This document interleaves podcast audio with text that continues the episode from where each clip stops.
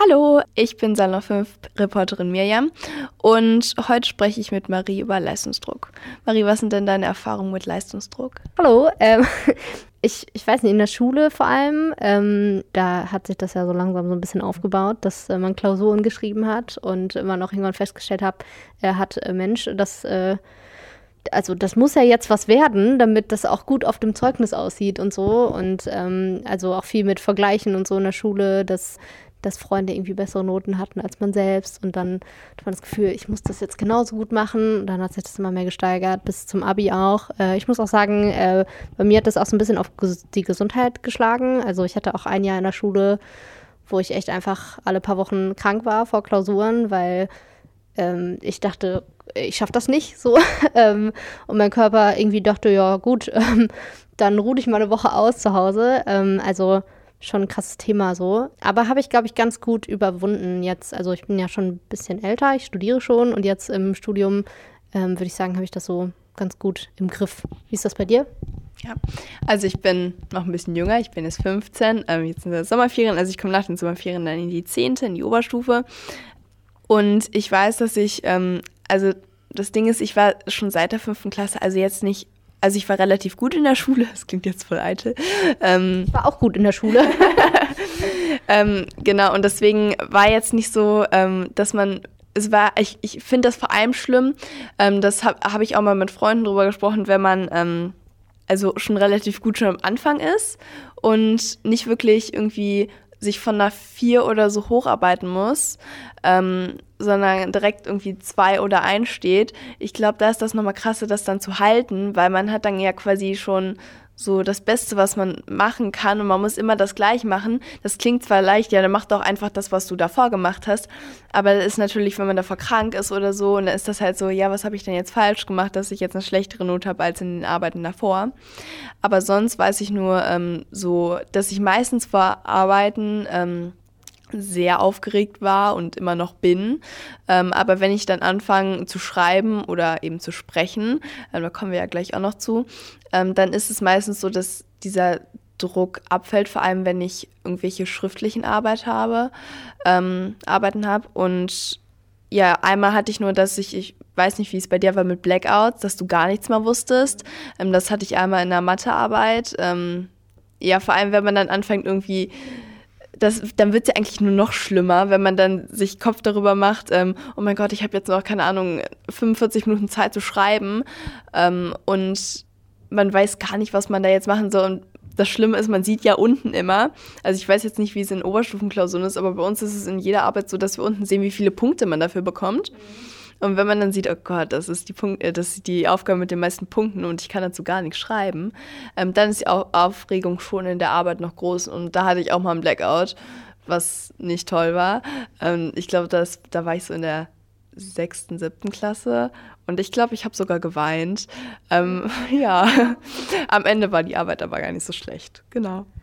Ja, ich ähm, glaube, das mit dem, mit dem Blackout äh, kenne ich auf jeden Fall auch. Und vor allem kenne ich auch das, was du vorher gesagt hast, dass man, ähm, wenn man schon irgendwo ziemlich gut ist, auch das Gefühl hat, boah, ich muss das jetzt halten. Und wenn ich jetzt mal eine schlechtere Note schreibe, dann enttäusche ich alle so ein bisschen.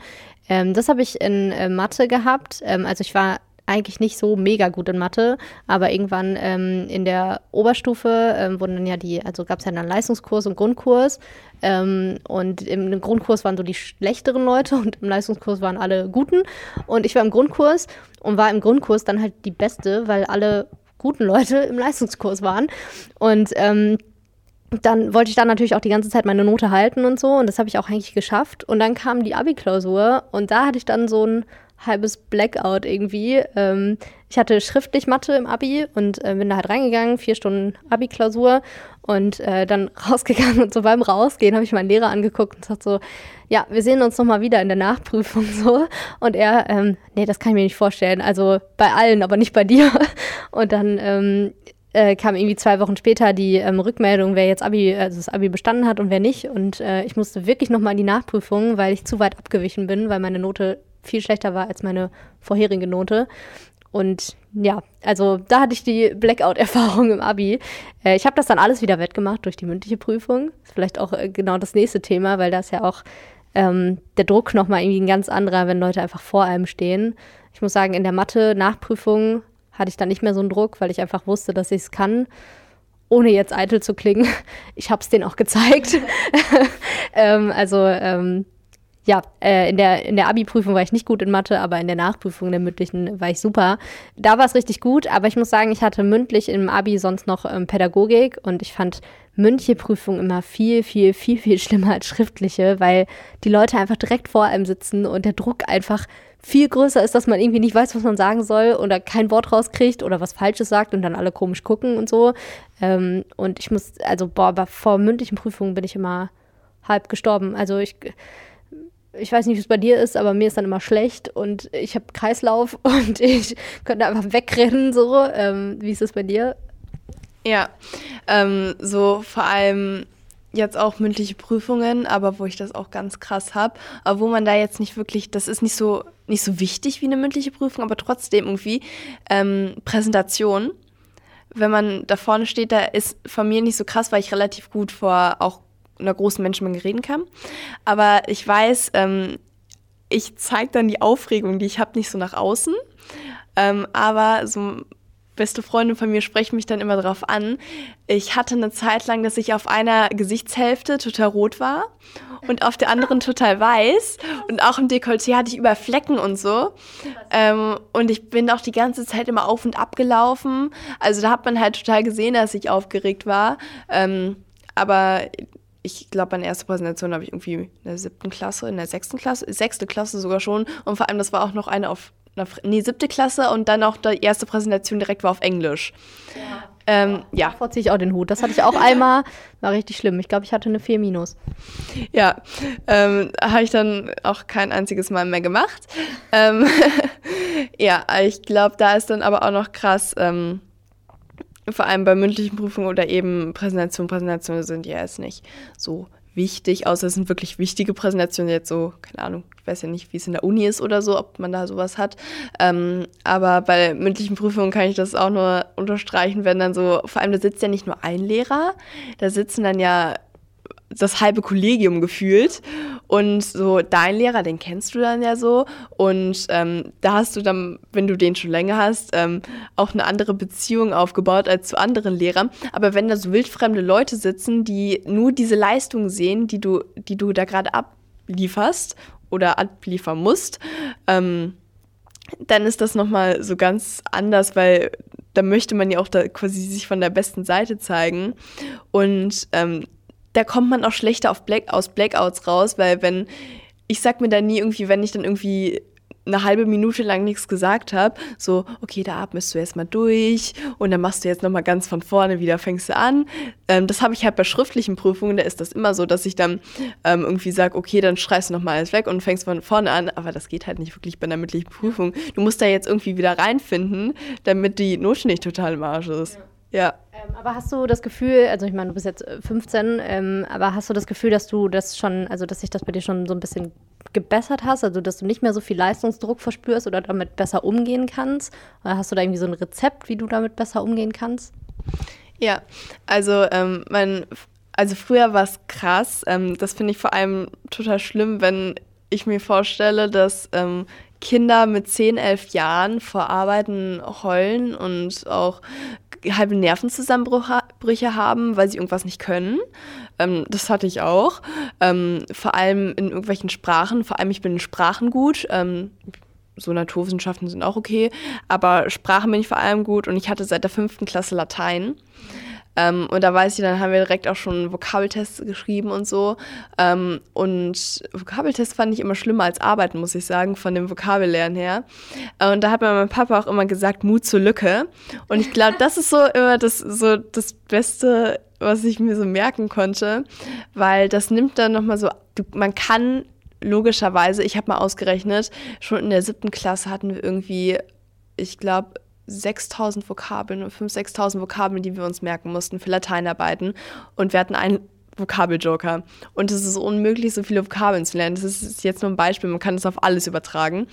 Ähm, und ich glaube, dass man dann so mit dem Standing in so eine Arbeit oder jetzt auch in eine Klausur oder in irgendwas anderes, wo man irgendeine Leistung abliefern muss, dass man mit der Erwartung reingeht, nicht alles zu können, ähm, sondern quasi auch dass es okay ist, dass man manche Sachen nicht kann und dass man ähm, jetzt auch nicht, dass es nicht schlimm ist, wenn man auch irgendwas vergessen hat, was man super gut konnte.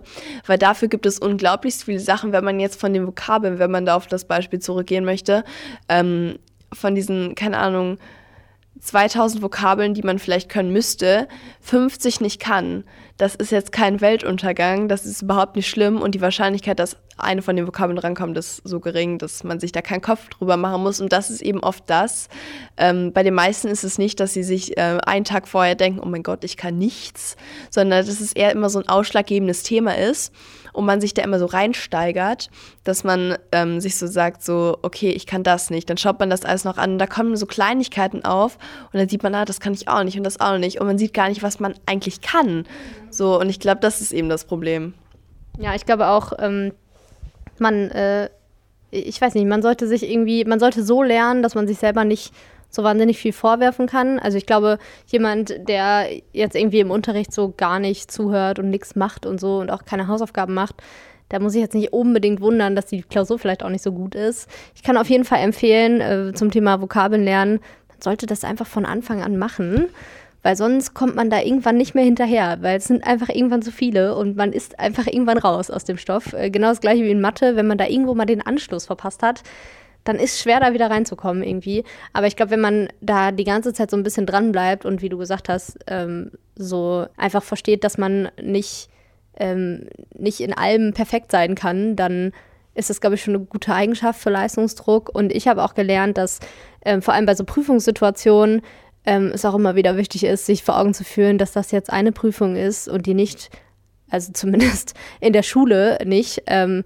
dein Leben verändert. Also das ist auch nur die Schule und ob du am Ende irgendwie, ähm, äh, keine Ahnung, ein 2-5er oder ein 2-4er oder ein 2-3er-Abi oder äh, keine Ahnung, von mir aus auch ein 3-5er-Abi machst, ähm, ist natürlich für manche Studiengänge wichtig, für, ganz viele aber auch einfach nicht und auch nicht für dein Leben und deine Person. Also Schule ist auch nicht alles. Ähm, und äh, genau, was ich noch zu Prüfungssituationen sagen wollte, mir bringt es mal mega viel, auch nicht in der Schule, sondern auch zum Beispiel bei Bewerbungsgesprächen oder so, sich so vor Augen zu führen, ähm, dass das jetzt gerade vielleicht so eine stressige Situation ist und man völlig fertig ist davor, weil man ja was abliefern muss.